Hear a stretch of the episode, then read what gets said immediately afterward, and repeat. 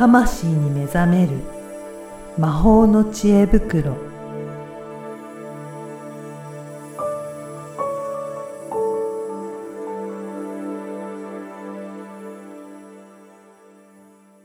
こんにちは、声ラボの岡田です。こんにちは。リアルスピリチュアリスト橋本由美です。ゆみさん、今回もよろしくお願いよろしくおします。願いします。今回ははいどんなお話で、えーいただけるんでしょうかね。はい。今回はですね、はい断捨離できない人あの話です。そうなんですね。はいいやー、いますよね。なかなか 溜め込んじゃって、そうそうそう。捨てられないってありますよねそう。。私もそうなんですけどあそうなんでね。すね。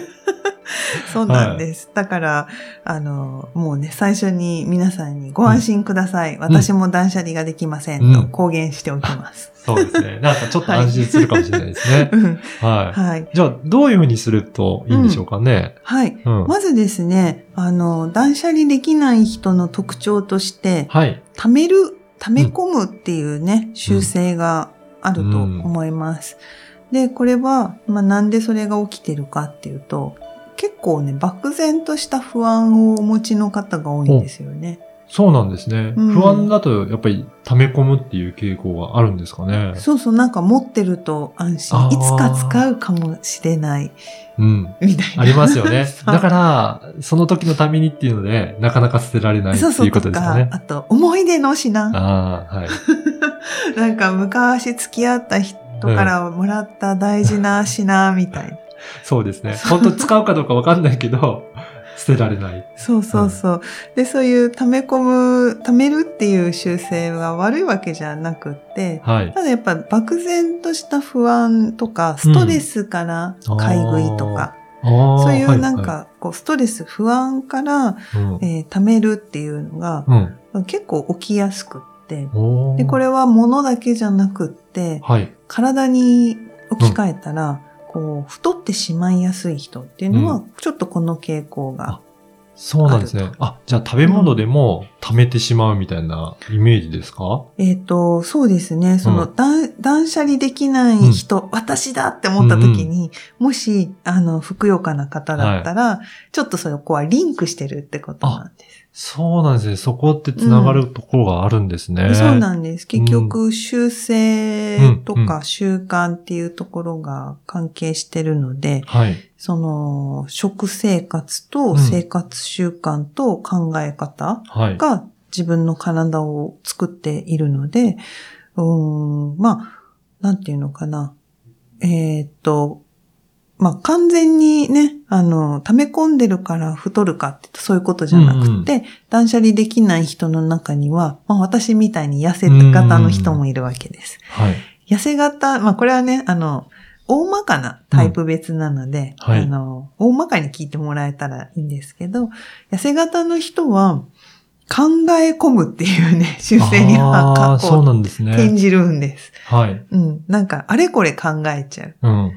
こうだったら、でもこうだったら、でもこういうことが起きたら、みたいな。はい。なんか、まあ、あの、私が昔そうだったんですけど、こう、地震がいつ来るかわかんないから、あれもこれも置いとこう、みたいな。そうですよね。そういったリスクがいっぱい思い浮かぶがゆえに、なかなかこれはもう、やっぱり持っとかなきゃっていうことで。そうそう、なくてうん、嫌な気分になるぐらいだったはいらあった方がいい。ああ。何年それ持ってるのみたいな。感じですね。そうそう。感じがね、昔まあありまして。うんうん結局その貯めるっていう習性は、うん。こう、ストレスとか不安のループの中に入っているっていうふうに、まあ言えるんですね。で、それが見える化してるのが、うん。断捨離できないっていうん現状で見える化されているっていうふうに考えてもらうと。そうなんですね。うん。だからやっぱりそこの断捨離できなくて物があるっていうことは、なんか心の不安とかで、うん自分の中でループしちゃってるっていう。でそうです、そうです。へうーん。だからね、あの、断捨離できない人に、うん。いるのいらないのって質問しても、これね、なんだっけ、馬の耳に念仏なんです。そうなんですね。そうなんです。あの、基準がうんいるかいらないかっていうことじゃ全くないので、その質問は本当に意味がなくって、使うの？うん。使わないの？とか意味が全くなくて、そっか。いつかは使おうかもと言ってるから置いとくので、だからそれ言われても、なかなか捨てる判断にはならないっていうことなんですそうね。なんです。うん。なので、あの、こう、整理整頓のね、うん。先生で有名なこんまりさんってい。いらっしゃるじゃないですか。あの、こんまりさんうはん、必要ですかって絶対言わなくって、はい。ときめきますか？ときめきませんか？って聞くんですよね。あ、それの質問だとちょっとうん。感覚が違いますね。そうなんですよ。いる、いらないっていうのは、ジャッジで、審判で、チャクラでいうと、この第六チャクラ、お目の上のおでこのところのチャクラになるんですよね。でそこすると、いるいらないっていう考え方になるんですけど、こんまりさんのときめきますかって、うんハートチャクラの第4チャクラに意識を向けているので、うん。うん。あの、全然ポイントが違うんです。なるほど。あうん。だから、そういった質問によっても、やっぱり判断の基準が大きく変わって、うんそれだと、あ、これはときめくかどうかって判断できるようになるっていうことなんですね。そうなんです。で、ねあのね、こんまりさんのエピソードというかね、うん番組とか見てるとわかると思うんですけど、最初、その、ハートで感じるってみんな不得意なんです。うん。なので、わかんない。ときめきがわかんない。ときめきがそもそも、はい。ときめくかどうかっていうのを今までやってきていないから、必要か必要じゃないかをやってきてるんだけど、ときめくときめかないをやっていないから、やってくうちにだんだん早くなるっていうのを見たことあるんじゃないかなと。はい。そんな感じで、やっぱり五感というか、うん自分の感覚に尋ねていくっていうのをやで、や、やっている習慣がないので、まずその習慣を身につけるっていうのは、いいと思うんですよね。うんそうですね。うんやっぱりやっていかないと、その感覚も身につかないので、うん。じゃあ最初はときめくかどうかも、ちょっと悩むかもしれないんですけど、うんうん何度もそれをやっていると、うんだんだんと、あ、見た瞬間にとかって、だんだん分かそうそう、れてくるんです、ね。だんだん、だんだんそうすると、うん皆さんね、こう、なんパッと。かパッと、保留ボックスと、はい。手放すボックスと、うんうん なんかね、用意されてたりするけど、やっぱその、なんていうのかな、結局、頭だけでうん。ぐるぐる回って、その、頭の中で溜まってるんですよ。だからはい判断がつかない。うん。なので、あの、断捨離できない人のポイントというか、断捨離そのもののポイントっていうのは、うん。こう、流れが止まってるだけなので、うん流流してあげるっていうのがすごく。大事なんです。うん。で、この流れっていうのは、特にやっぱり脳の神経回路っていうのが実は大きく関係していて、はい。ホルモンとかもなんですけど結局その考えられない、いろいろ判断するうん。要素がありすぎて、判断するってストレスなんですようんね、人によってはね。だから、あの、スティーブ・ジョブズとか、Facebook のなんだっけ、有名な人とか、あの、服を選ばないあー。よそうですね。うん有名な話ありますね。ありますよね、うんあれは彼らは何をしてるかっていうと、人間は選択をすることがストレスな、だから、あはい自分のストレスを極力減らすために選ぶという行為を、うん。もう自ら、うん。こう、もう決めてう、んそれしかしないって。ね。服一種類だったら、うん迷わないですもんね。そうそうそう。選ぶというストレスから、それで解放されるっていうことなんですね。そうなんですへで、まあ、選ぶのがうんストレスだから悪いかってそういうことじゃなくって、結局、断捨離できない状態っていうのは選択肢が広がりすぎて、選べなくてうん。うん。混乱をきたしてうん流れが止まっている状態なので、なので、ね、その脳の回路を流すうん。っていうことも大事だし、あとは動くと、えっ、と、いろんなものがとにとにかく物理的に動き始めるので、うんまあ、やっぱ行動してな、流す、うん。動きを流れるようにするっていううんのがとっても大事なんです。これやっぱり得意な人と、うん。まあ、す苦手な方っていうのがやっぱりいらっしゃるっていうことなんですね。そうなんです。結局そこがモチベーションとか、やる気とか、うん。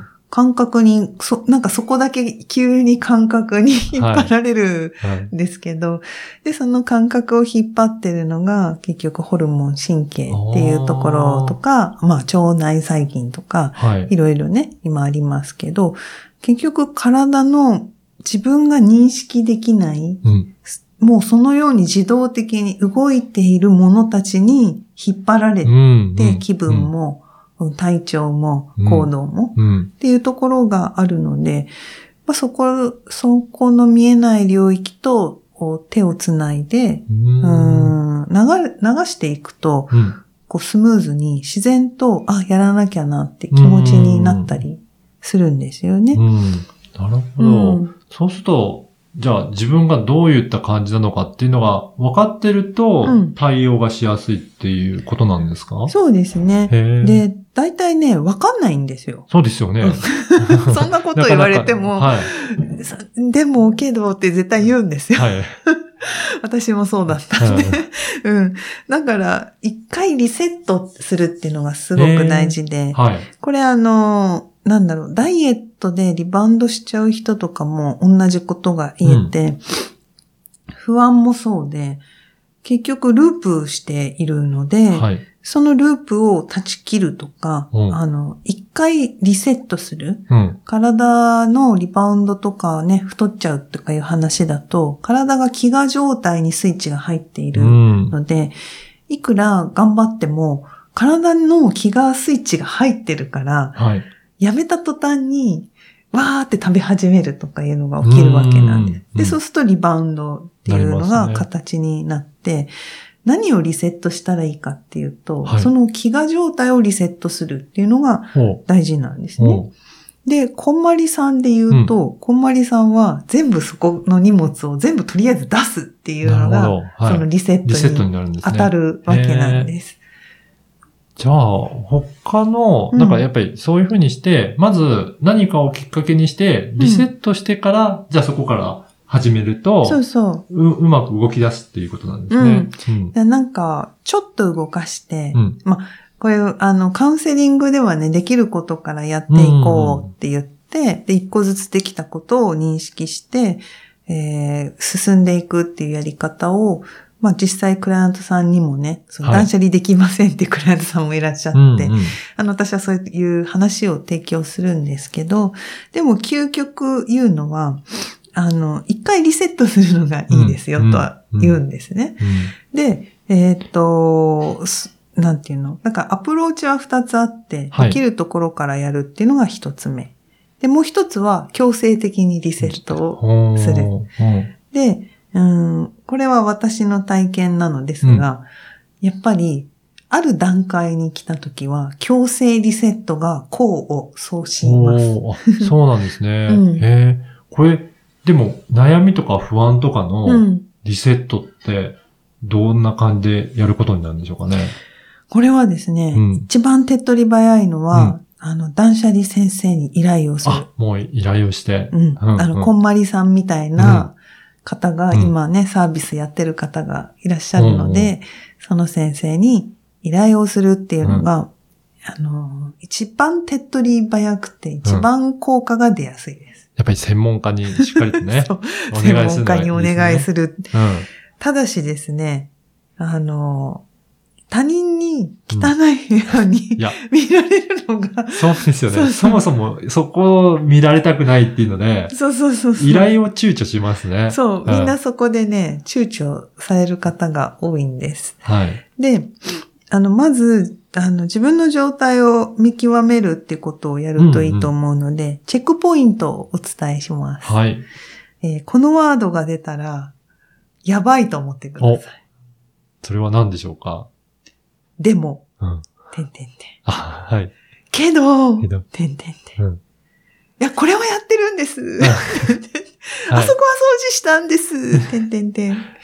あと、他にもやることがあって、なかなか手がつけられないんです。